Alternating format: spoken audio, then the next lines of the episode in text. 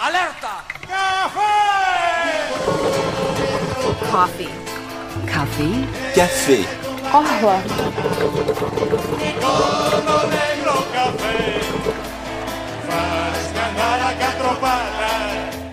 Willkommen zur neuen Ausgabe des Café Alerta, dem Magazin für linke Politik und Kultur in Neumünster und Umgebung. Heute Corona-bedingt komplett im Homeoffice, produziert von Ingo, Clement, Carlos und Pedro. Ja, im heutigen Café Alerta geht es um Repression in Belarus. Früher sagt man Weißrussland. Anfang genommen hat das im August 2020. Da gab es Präsidentschaftswahlen in Belarus. Lukaschenko wird dort seit 26 Jahren wiedergewählt und in seiner Perspektive wurde er auch dieses Mal am 23. August wiedergewählt. Am Wahlabend veröffentlichten einige Wahlbüros dann die richtigen Ergebnisse und die zeigten eine andere Realität. Bereits vorher gab es Proteste und für den Wahlabend wurde aufgerufen, dezentral auf die Straße zu gehen. In den folgenden drei Tagen und Nächten gingen Hunderttausende auf die Straße und es kam zu massiver Gewalt durch die Cops. 6000 Menschen wurden festgenommen, Tausende wurden verprügelt, gefoltert und vergewaltigt, sowohl direkt auf der Straße als auch in den Gefängnissen. Doch die Menschen ließen sich nicht einschüchtern und setzten den Aufstand gegen die Diktatur fort. Viele davon äh, kommen aus der Aktivistenszene und wir berichten heute auch über die Hintergründe, die aktuellen Entwicklungen und die Situation in Belarus.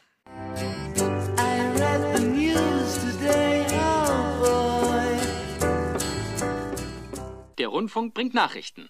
Gut hinhören. Bernzer, der Sänger der belarussischen Punkband Mr. X, ist seit zwölf Tagen im trockenen Hungerstreik. Er hat angekündigt, bis zum Ende zu gehen. Der belarussische Staat kennt keine Gnade mit seinen KritikerInnen. Nach zwölf Tagen Hungerstreik verschlechtert sich sein Zustand rapide. Die Situation wird zusehends lebensbedrohlich für ihn.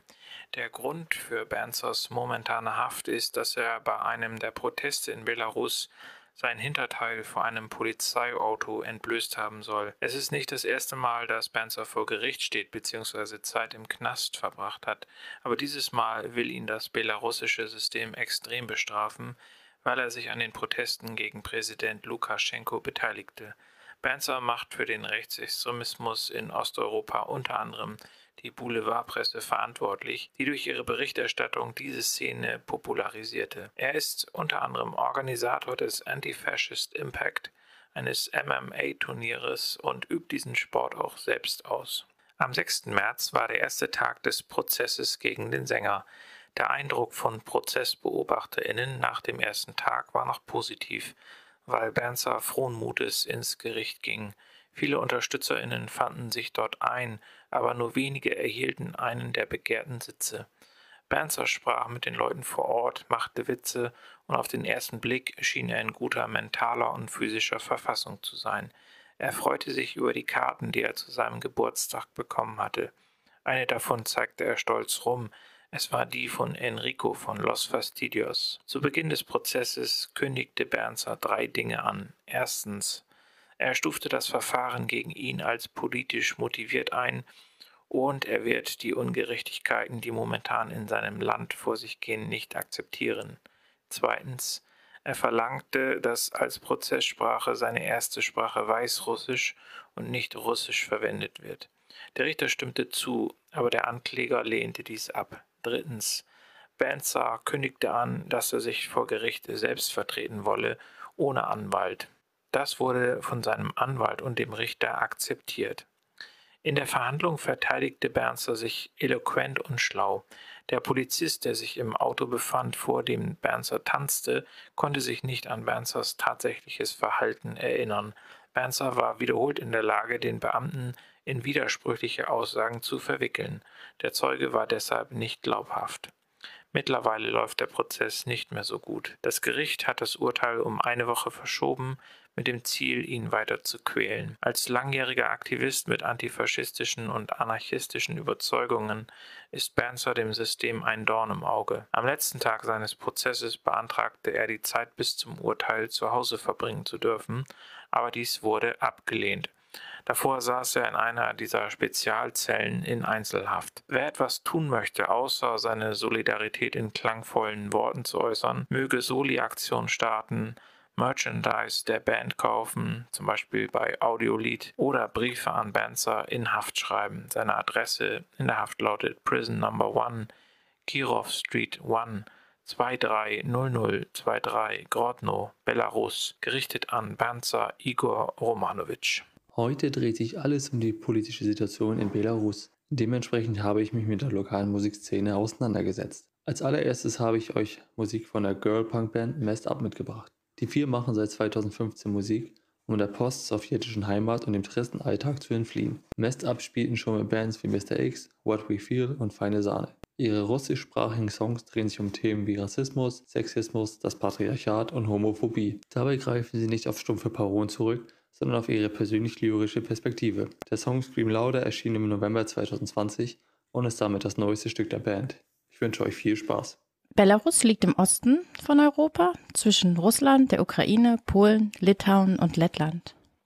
Das Land entstand nach dem Zerfall der Sowjetunion als eigene Republik. 1994 wurde Alexander Lukaschenko zum Präsidenten gewählt. Er trat damals bereits mit populistischen Versprechungen zur Wahl an und baute danach den Machtapparat ziemlich schnell aus und etablierte eine Diktatur, in dem die Macht auf ihn zentriert wurde.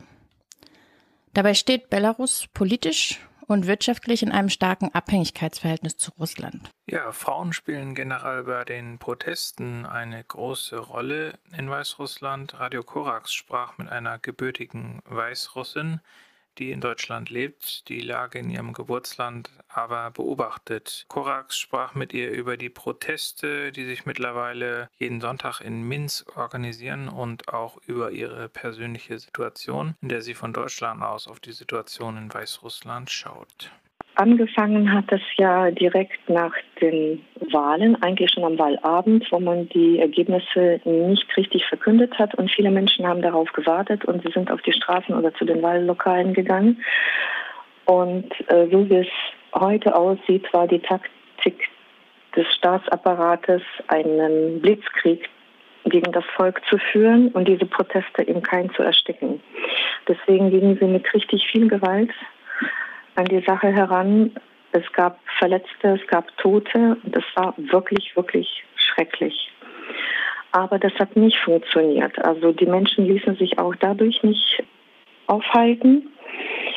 Und dann hat sich diese Taktik nach zwei, drei Tagen stark verändert. Das kam hier auch in den Medien durch. Das kam durch die Frauen, die plötzlich am dritten Tag auf den Straßen standen in ihren weißen Kleidern mit ihren weißen Blumen.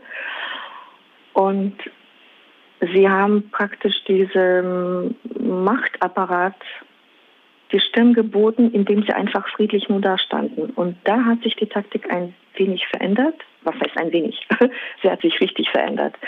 Das war von diesem Blitzkrieg in so ein erstmal äh, hat das, denke ich mal, zu großen Verunsicherungen geführt. Und dann mussten sie sich etwas sammeln.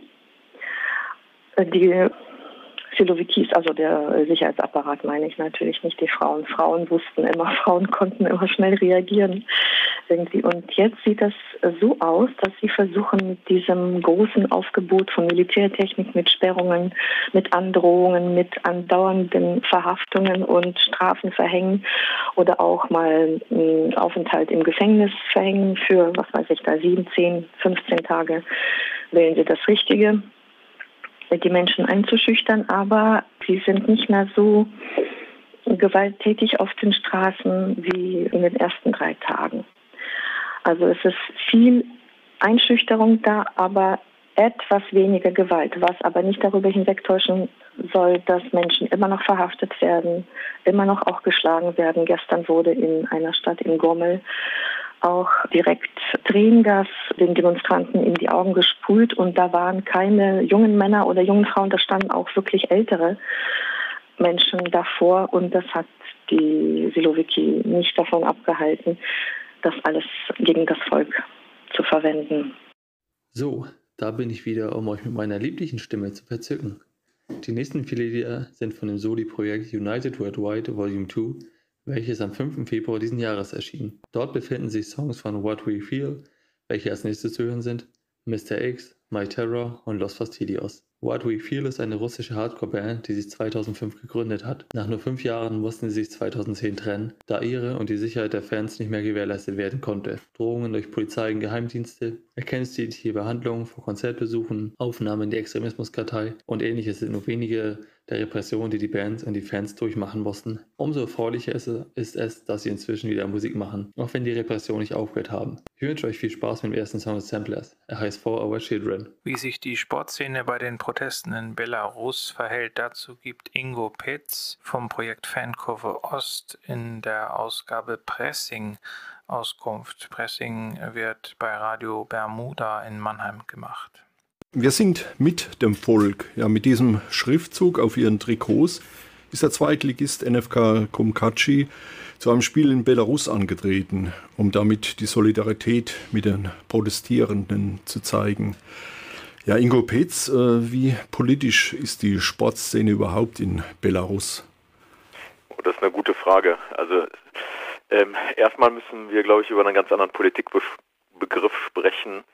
Äh, also was, oder anders gesagt, was für uns normal ist, als wenn wir uns gesellschaftspolitisch engagieren, das heißt im, in der Bürgerinitiative oder im Fußball oder ja, in anderen ähm, Vereinen sozusagen. Äh, für uns ist das ja was ganz Normales. In Belarus ist das ein bisschen anders oder sehr anders sogar. Ähm, dieser Politikbegriff, äh, der oder der Politikbegriff an sich ist sehr verbrannt. Das hat einfach damit zu tun, dass äh, das Regime Lukaschenko, äh, das ja seit 1994 an der Macht ist, ähm, alle politischen, äh, ja, äh, jedes politische Engagement als anti, äh, also gegen sich gerichtet ähm, wertet.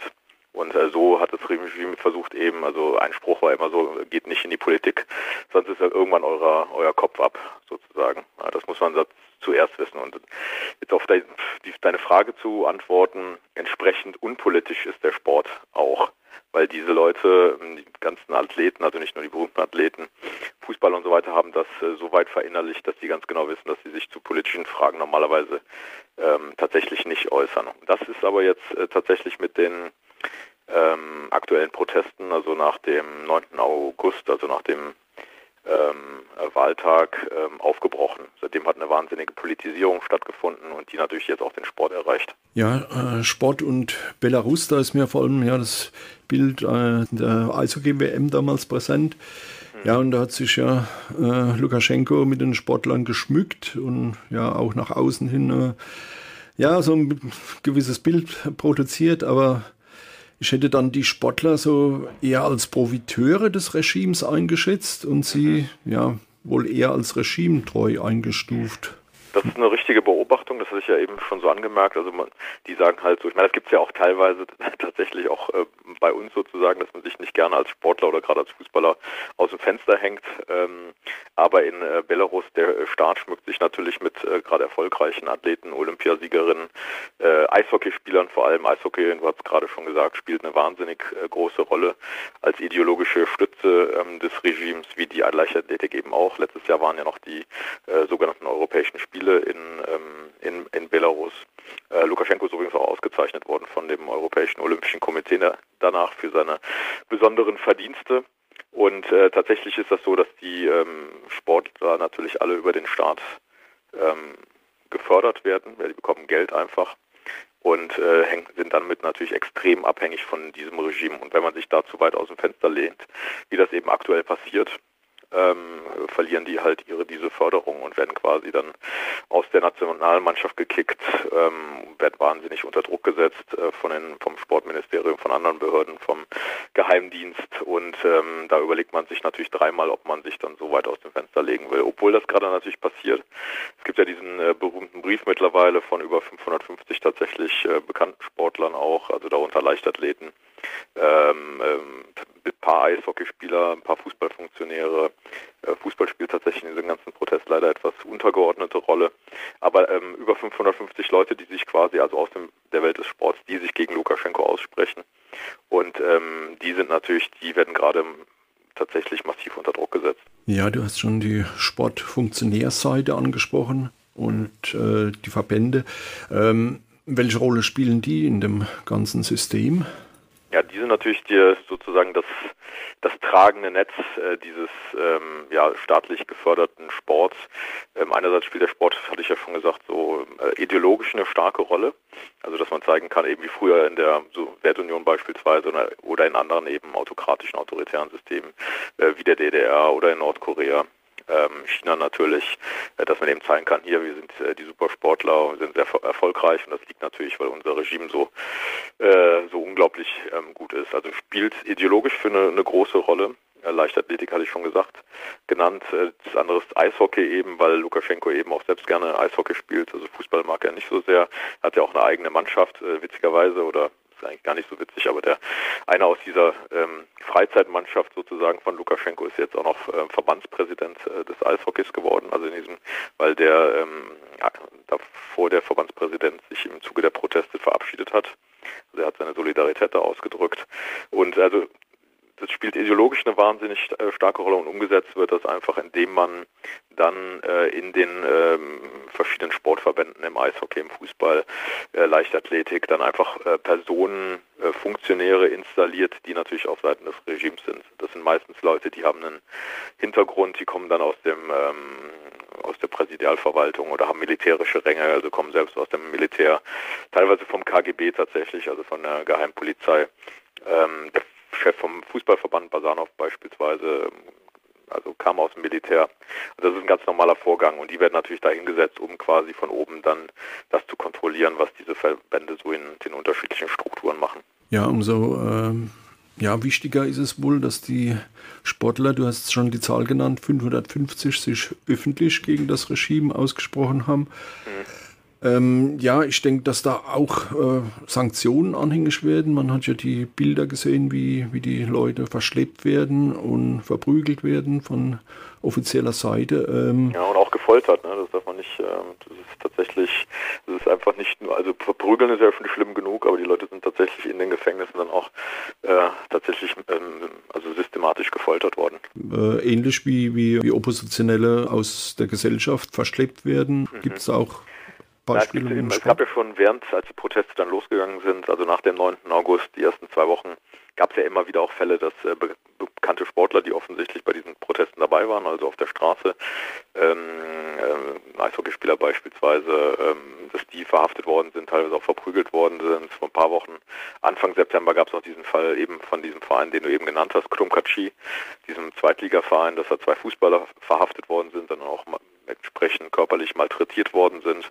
Deswegen ähm, sind sie eben auch mit diesen T-Shirts, also gegen Gewalt, dann aufgelaufen aus äh, Solidarität. Ähm, ich hatte eben schon gesagt, dass viele Sportler, tatsächlich auch berühmte Sportler, die werden dann von ähm, also vom Sportministerium von anderen Stellen einzitiert, nachdem sie sich geäußert haben, also die Loyalität aufgekündigt haben oder sich kritisch geäußert haben, um dann eben Druck auf sie auszuüben. Und es ist äh, tatsächlich ähm, ähm, einige sind quasi jetzt raus aus diesem System, freiwillig oder eben ähm, tatsächlich unter Druck. Und deswegen wird gerade versucht, der Alexander Pekin, das ist der Manager von dem Erstliga-Handballverein Vitjas in Minsk, äh, der musste ja das Land verlassen, weil er einer der Initiatoren dieses Briefes war, also gegen Lukaschenko, und ist jetzt ähm, in äh, der Ukraine und versucht da von da aus einen Solidaritätsfonds für diese ähm, für diese quasi abtrünnig gewordenen Sportler aufzu, aufzubauen, damit sie eben, ähm, ich sag mal, wenn man ein bisschen Geld hat, weicher fallen,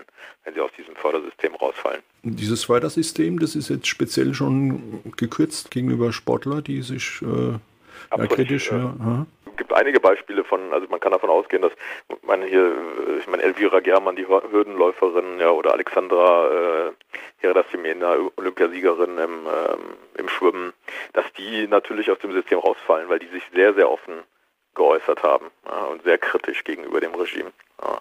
Und ähm, da ist überhaupt keine Frage, dass die, also wenn sich dieses Regime hält, tatsächlich, dass die natürlich dann aus diesem äh, Förderungssystem natürlich rausfallen. Ja, also man kommt, bekommt dann keine offizielle Einladung, das wissen die dann einfach auch. Also man weiß quasi, wenn man sich dann in dieser Form äußert, dass man letzten Endes äh, sich einen anderen Job suchen muss, sozusagen. Ja.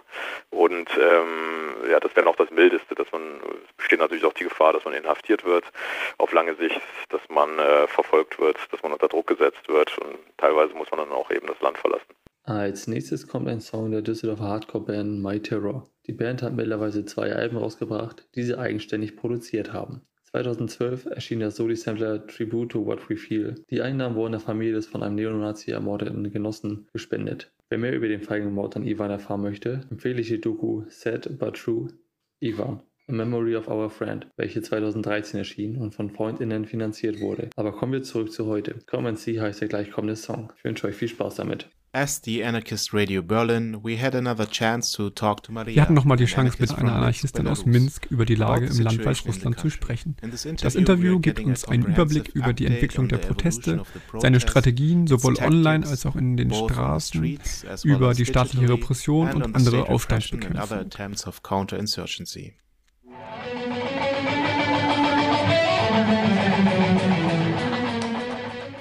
So once again we are talking with Maria from Minsk in Belarus. Also wir sprechen jetzt nochmal mit Maria aus Minsk, Belarus, mit der wir schon Ende August über den Aufstand geredet haben. Danke, dass du dir nochmal Zeit für uns nimmst. Wir wollten einfach nochmal ein Update bekommen über die aktuelle Lage. Vielleicht kannst du uns erstmal einen uh, Überblick geben, was gerade los ist. To get an update on the current situation in Belarus. So maybe you can start giving us a bit of an overview what's what's the current situation. So it's been, I think, ich glaube, es ist schon drei Monate her, dass wir gesprochen haben. Daher denke ich, ich werde nochmal die sichtbarsten Entwicklungen dieser Zeit aufzählen, was sowohl auf Seiten der Demonstrierenden als auch ähm, des Staates sich geändert hat. Uh,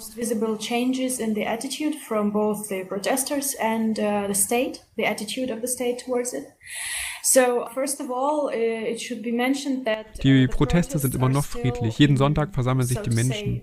Während in den ersten Monaten fast niemand verhaftet wurde, wurden später mehr und mehr Leute inhaftiert, teilweise bei den Protesten, teilweise auch in der Woche danach. Later, uh, more and more people started to be detained right after the protest or even during the week, for example. So the die Polizei hat also ihre Taktik geändert und erzeugt jetzt eine Atmosphäre der Angst. Vorher war es so, dass Leute am Ende der Demos Angst hatten, dass es zu Verhaftungen kommt, aber da wussten sie, was sie erwarten könnte. Jetzt läuft die Einschüchterungskampagne, das heißt, die Polizei nutzt Videoüberwachung, um äh, bei den Protesten Leute zu identifizieren, statt sie dort zu verhaften. Werden sie dort gefilmt oder die Polizei nutzt die Medienbilder, um Leute zu erkennen. I think they were using a lot of surveillance techniques or video cameras. So they were actually not detaining people at the protest. They were recording them, the videotaping, and then, uh, or using pictures from the news medias. And then they were identifying people um dann später zu ihnen zu kommen. Da kommen sie dann mit drei Polizisten in voller Montur und verhaften dich an deiner Haustür oder am Arbeitsplatz. Diese Strategie, die bewirken sollte, dass wir denken, dass sie früher oder später jeden erwischen, hatte schon ein wenig Erfolg, weil sich Angst breit machte, selbst wenn man nur Ordnungswidrigkeiten begangen hatte. Die Angst, das Haus zu verlassen. Detained now or later and uh, they will come for everyone.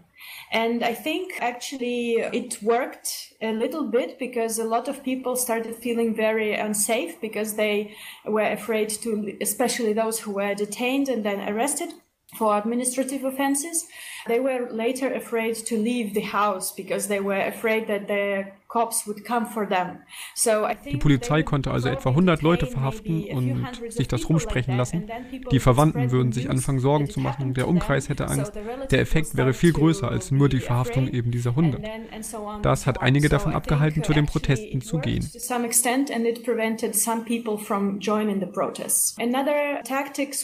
Darüber hinaus sind sie die Admins der Chatgruppen angegangen. Wie ich bei unserem letzten Gespräch berichtet habe, wird ein Großteil der Aktivitäten über Telegram organisiert und koordiniert. Die Leute sind in Chats aktiv und klar gibt es da Admins, die das Geschehen im Chat im Auge behalten und manchmal sind es eben dieselben Leute, die auch in der Nachbarschaft auf der Straße aktiv sind. Manchmal deckt sich das aber auch nicht und die Admins haben nur die Gruppe gegründet und lesen nur online die News. At the same time, the active people for example, in the neighborhood, but sometimes it's not. Sometimes it's just people who created the chat uh, in the first place and then, uh, yeah, they're just uh, following news. But recently there have been a wave of arrests. Trotzdem gab es zuletzt eine Verhaftungswelle gegen sie. Die Polizei erweckt damit den Eindruck, dass sie alles wissen, dass, dass sie alle erwischen. Dafür hacken sie jetzt oft ähm, vor den Protesten die lokalen Chatgruppen und versuchen so auch die Leute daran zu hindern, zu den Demos zu gehen und sich zu organisieren. Especially before the mass protests, so that trying to prevent people from coordinating and agreeing on where they will start protesting and where they would gather and so on. And in general, I would say that Viele, die von Anfang an bei den Sonntagsprotesten dabei waren, bei denen hunderte, tausend Leute zusammenkamen, haben das eher als eine Art Therapie gesehen. Man geht hin, trifft viele Leute, man ist froh, seine Unzufriedenheit ausdrücken zu können.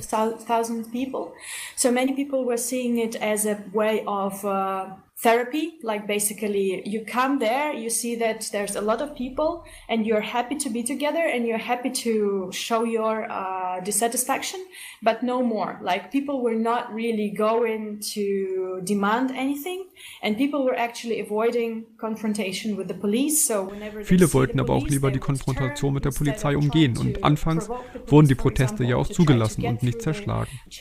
Die Leute sind meistens eher umgedreht, wenn irgendwo die Polizei stand, als dass sie versucht hätten hätten zu provozieren oder ihre Absperrungen zu durchbrechen oder so. Jetzt sind die Proteste aber viel mehr Stress als Freude für sie. Jetzt ist es eben keine gesellschaftliche Gruppentherapie mehr. Deshalb gehen viele auch nicht mehr hin.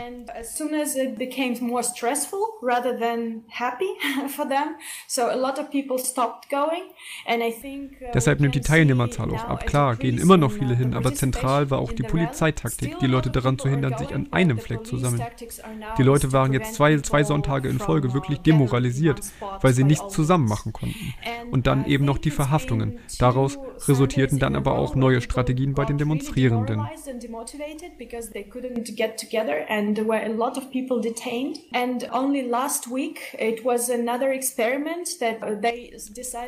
Es keine zentrale Großdemo mehr, sondern einen Sternmarsch aus zehn kleineren Demos, die aus der Nachbarschaft losgingen. Das war eine sehr schöne Erfahrung, denke ich, denn anstatt sich zentrumsnah an einem Ort zu versammeln, konnten viele Leute in ihrem Viertel zusammenkommen und dann in einem Menschenstrom durchs Viertel ziehen. A lot of people would uh, gather in their neighborhoods and then they would go together in one uh, river, in one flow of people and just march in their neighborhood or march towards the central part of their quarter, for example. And it happened in the whole Minsk. So the cops, yeah, they didn't know. Die Polizei wusste nicht, wie sie darauf reagieren sollte. Da war das dann auch das erste Mal, dass Leute, anstatt wegzulaufen, wenn die Polizei auftauchte, stehen geblieben sind. Das hat die Polizei sehr verunsichert. Plötzlich sind die Leute nicht nur für ihn weggelaufen, sondern haben sich gegenseitig geholfen, sich verteidigt, wenn jemand verhaftet werden sollte.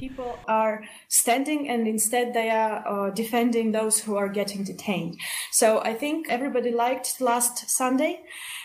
Ich denke, kommenden Sonntag wird die gleiche Strategie verfolgt wie letzten Sonntag. Das fanden alle gut. Sich die Aufmerksamkeit der Polizei nicht auf einen Ort konzentrieren zu lassen. Aber wahrscheinlich wird sich die Polizei auch daran anpassen und eben verhindern, dass sich die Leute in ihren Vierteln sammeln können. Wir werden sehen, wie es weitergeht. Am 12. November, glaube ich, gab es auch schon einen ersten Toten unter den Demonstrierenden. Das hat sich natürlich auch rumgesprochen. And most probably they would try to make some uh, changes in, in their tactics in, in order to prevent people from gathering this time in the neighborhoods. Let's see what happens. Another problem that shook the society a few weeks ago, I think on the 12th of November, there was an announcement of the death of one protester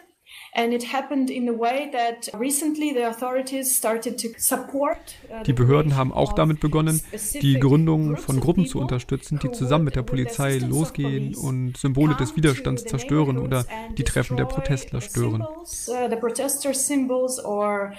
intervene with their meetings and so on. So that's like people who reside in Minsk, but who are supporters of the regime. Das sind vor allem Regimeanhänger aus Minsk, die tun können, was sie wollen und dabei von der Polizei unterstützt werden.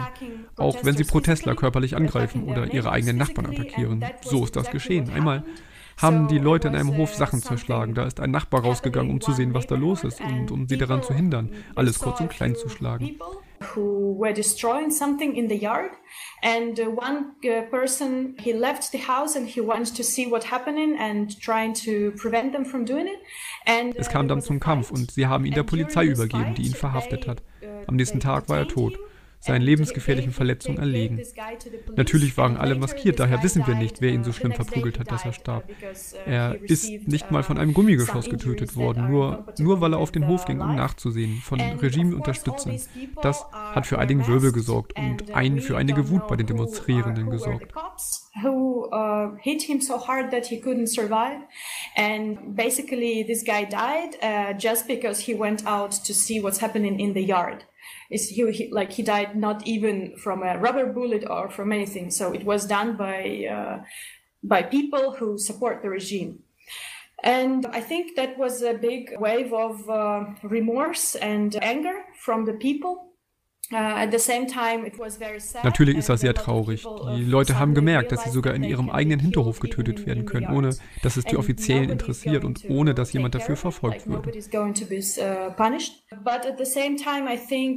This moment was also a moment when a lot of people suddenly realized that they can't support the regime anymore, like, or they cannot participate in what's happening. Gleichzeitig haben an dem Punkt viele gemerkt, dass sie das Regime einfach nicht mehr mittragen können, uh, dass sie nicht beteiligt sein wollen an dem, was passiert und sei es einfach nur für das Regime normal zu arbeiten. Uh, in vielen Betrieben werden gerade Streiks angekündigt.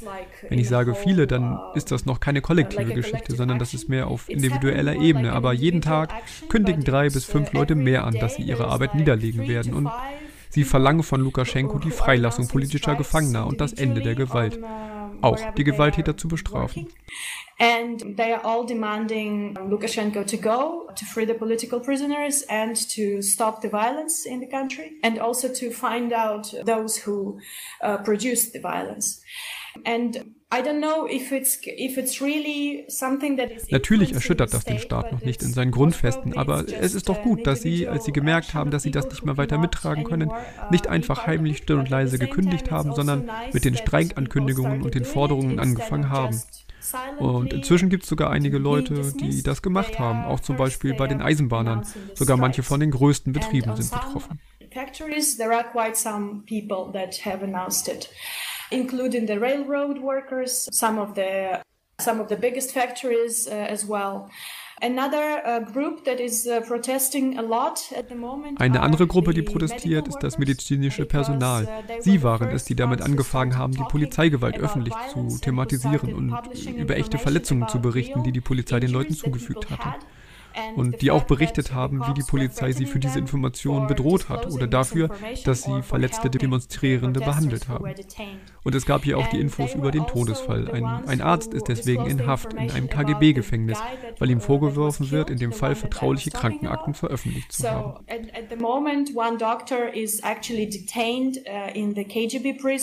for disclosing medical information that is supposed to be secret. Und sie stellen eben auch die offiziellen Statistiken in Frage, die Zahlen, die die Regierung veröffentlicht. Die Behörden behaupten, alles sei unter Kontrolle, aber die echten Fallzahlen zeigen, dass die Pandemie hier auch Einzug erhalten hat. they leak some of the real numbers and it's evident that uh, the pandemic is here as well. So I think, yeah. So da geht es um die Corona-Fallzahlen? Ja, die Fallzahlen, aber auch die Zahl der Todesfälle und generell um die fehlenden Infos über das, was in den Covid-Krankenhäusern überhaupt passiert. Okay. Thanks a lot for all this condensed information. Last time Danke für die Infos. Letztes Mal hast du betont, wie wichtig es wäre, dass sich der Protest nicht nur auf die Hauptstadt Minsk also konzentriert, sondern überall im Land, in allen Regionen Anklang findet. Wie sieht es jetzt in den ländlichen Gegenden aus? Ist der Protest da abgeebbt oder passiert da noch was? Now, did the protest die down there because of the reasons that you mentioned, or is there still some also protests going on outside of Minsk? Leider ist das alles ziemlich am Boden da. Die Repression in den kleineren Städten ist noch härter. Da gibt es nicht so viele Protestler und die Behörden können die Aktiven leichter identifizieren. before that there's not so many people as in Minsk, so they're not so much concentrated. And the local cops uh, could uh, easily identify the people who are active. So at the moment uh, in, there's hardly any Daher gibt es derzeit kaum Sonntagsdemos in den Provinzstädten. Daher kommen aber von dort auch viele nach Minsk, um sich an den Demos zu beteiligen.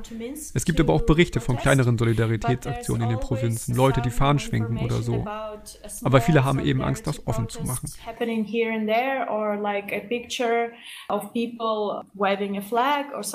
So people uh, are there, but they are afraid to show their activities openly. And I think, yeah, basically, it's, it's a little bit of controversy. Da gibt es unter den Demonstrierenden eben kontroverse Diskussionen. Viele in der Provinz setzen darauf, dass Minsk den Wandel durchdrückt. Und in Minsk würden sich viele wünschen, dass was in der Provinz los ist, was ja auch Polizeikräfte aus der Hauptstadt binden würde. Uh, die Polizeikräfte sind in Minsk konzentriert und das ist ja auch der Grund, warum es den Aufruf an die Provinzen gab, aktiver zu werden. Aber danach sieht es gerade nicht aus. Uh, gerade weil der Protest sich auf die Nachbarschaftsbewegung stützt, die aber vor allem in Minsk verwurzelt ist.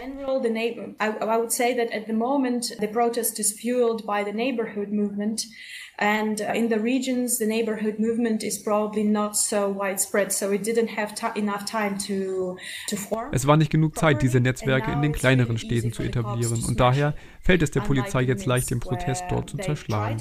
Verhaften auch ansässige Musiker, die Solidaritätskonzerte vor Ort gemacht haben oder Schriftsteller, die Lesungen für die Bewegung gemacht haben. Like everyone who is uh, to some extent helpful, they got repressed. Seit Montag läuft die Solidaritätswoche mit der anarchistischen und antifaschistischen Bewegung in Belarus. Kannst du was dazu sagen? Im letzten Monat hat es eine große Repressionswelle gegen AnarchistInnen gegeben und einige Gruppen von Leuten wurden verhaftet.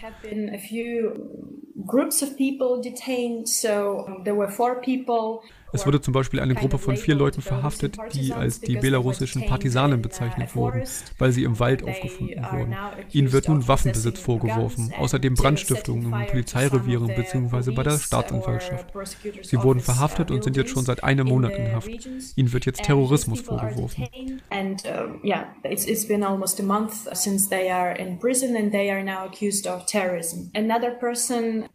Eine andere bekanntere Person unter den Verhafteten ist der Blogger Blogger Mikalai Ziadok, der vor zehn Tagen verhaftet wurde. Heute kam ein Artikel raus darüber, dass sie ihn gefoltert haben, weil sie Zugriff auf seinen Computer bekommen wollten. Er wird wohl angeklagt werden, zu den Massenprotesten aufgerufen zu haben. And so basically mm, he's facing another charge of organizing um, mass riots or something like this. And Außerdem werden immer mehr Leute verhaftet wegen Ordnungswidrigkeiten. Und manche kriegen trotzdem keine Freisprüche, sondern verbringen 15 Tage im Gefängnis. Und dann gibt es einen anderen Bericht, der angeblich beweist, dass sie an diesem oder jenem beteiligt waren, sodass sie einen Monat im Polizeigewahrsam bleiben oder sogar länger. And some people spend about a month or more uh, under arrest and also because uh, of because a lot of people are now ill or sick with COVID. Außerdem uh, stecken sich Leute mit Covid an. Das hindert natürlich auch daran, sich an den Protesten zu beteiligen. Uh, auch Anarchistinnen und Anarchisten. Genau wie für die ganze Gesellschaft ist es für Anarchistinnen schwer, weiterhin so stark zu bleiben, weiterhin so zahlreich zu den Demos zu gehen. More and more difficult to stay, kind of to stay strong, to stay massive and numerous, and uh, this is why there's da wäre es gut, wenn im Rahmen der Solidaritätswoche uh, unterstützende Aktionen kommen würden. Oder wenn Leute dem Anarchist Black Cross ABC Geld schicken zur Unterstützung der uh, Angeklagten.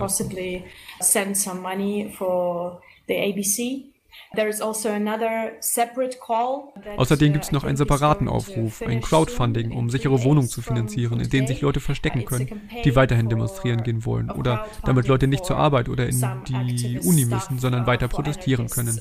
Dafür braucht es eben Geld.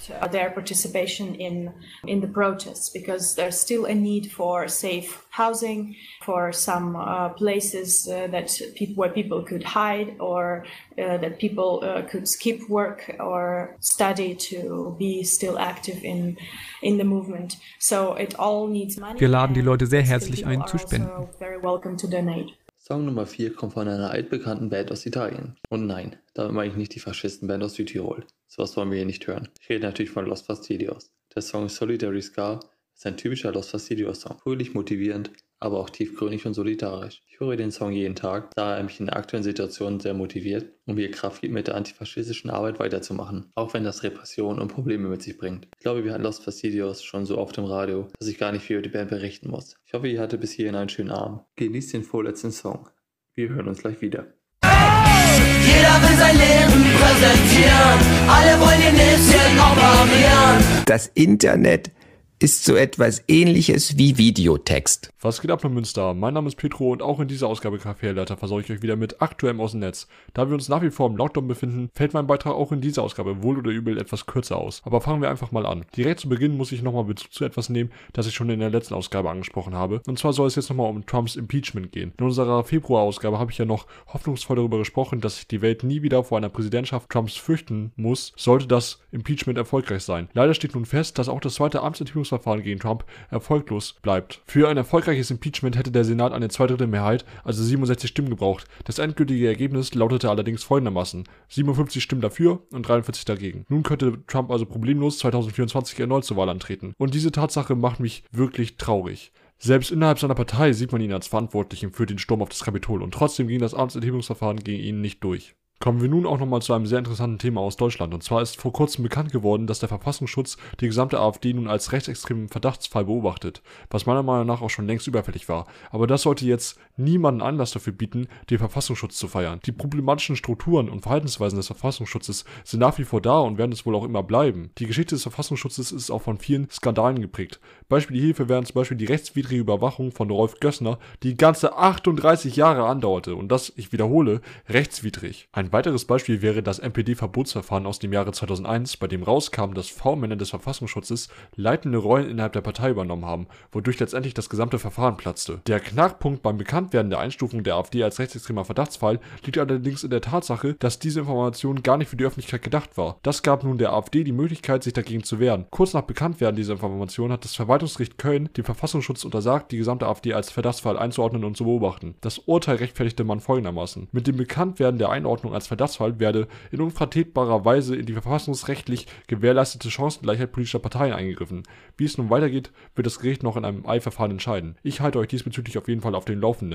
Am 8. März fand der jährliche Internationale Frauentag statt. Überall auf der Welt machen sich Frauen für Gleichberechtigung, Gendergerechtigkeit, soziale Gerechtigkeit und gegen Diskriminierung stark. Wie wichtig das auch noch in 2021 ist, zeigen etliche hasserfüllte Beiträge im Netz von irgendwelchen toxischen Männern, die scheinbar jedes Jahr extra zum Internationalen Frauentag aus ihren Löchern emporkriechen. Wir brauchen noch viel mehr Frauen in allen Bereichen des täglichen Lebens. Die Politik, Führungspositionen und Wissenschaft sind davon in keinster Weise ausgenommen. Wir sollten alles daran setzen, Frauen und zukünftige Generationen an Frauen zu empowern und einen Wandel in der Gesellschaft zu bewirken. Einfache Appelle reichen schon lange nicht mehr. Übrigens richtet sich der Internationale Frauentag auch an alle Frauen. Und wenn ich alle Frauen sage, meine ich auch wirklich alle. Also haltet eure transfeindlichen, non-binary-feindlichen, interfeindlichen und agenderfeindlichen Münder. Ihr seid der Müll, den man rausbringen sollte. So, ein letztes Thema habe ich noch, über das ich sehr gerne reden würde. Am 13. März planen Corona-Schublerinnen, Demonstrationen in allen Landeshauptstädten durchzuführen. Selbstverständlich organisiert die linke Szene schon fleißig entsprechende Gegendemonstrationen und ich glaube, allen Menschen außerhalb der Corona-Schublerinnen-Szene ist klar, was für eine Gefahr diese Menschen für die Allgemeinheit darstellen. Daher sollten Politik, aber vor allem auch die Polizei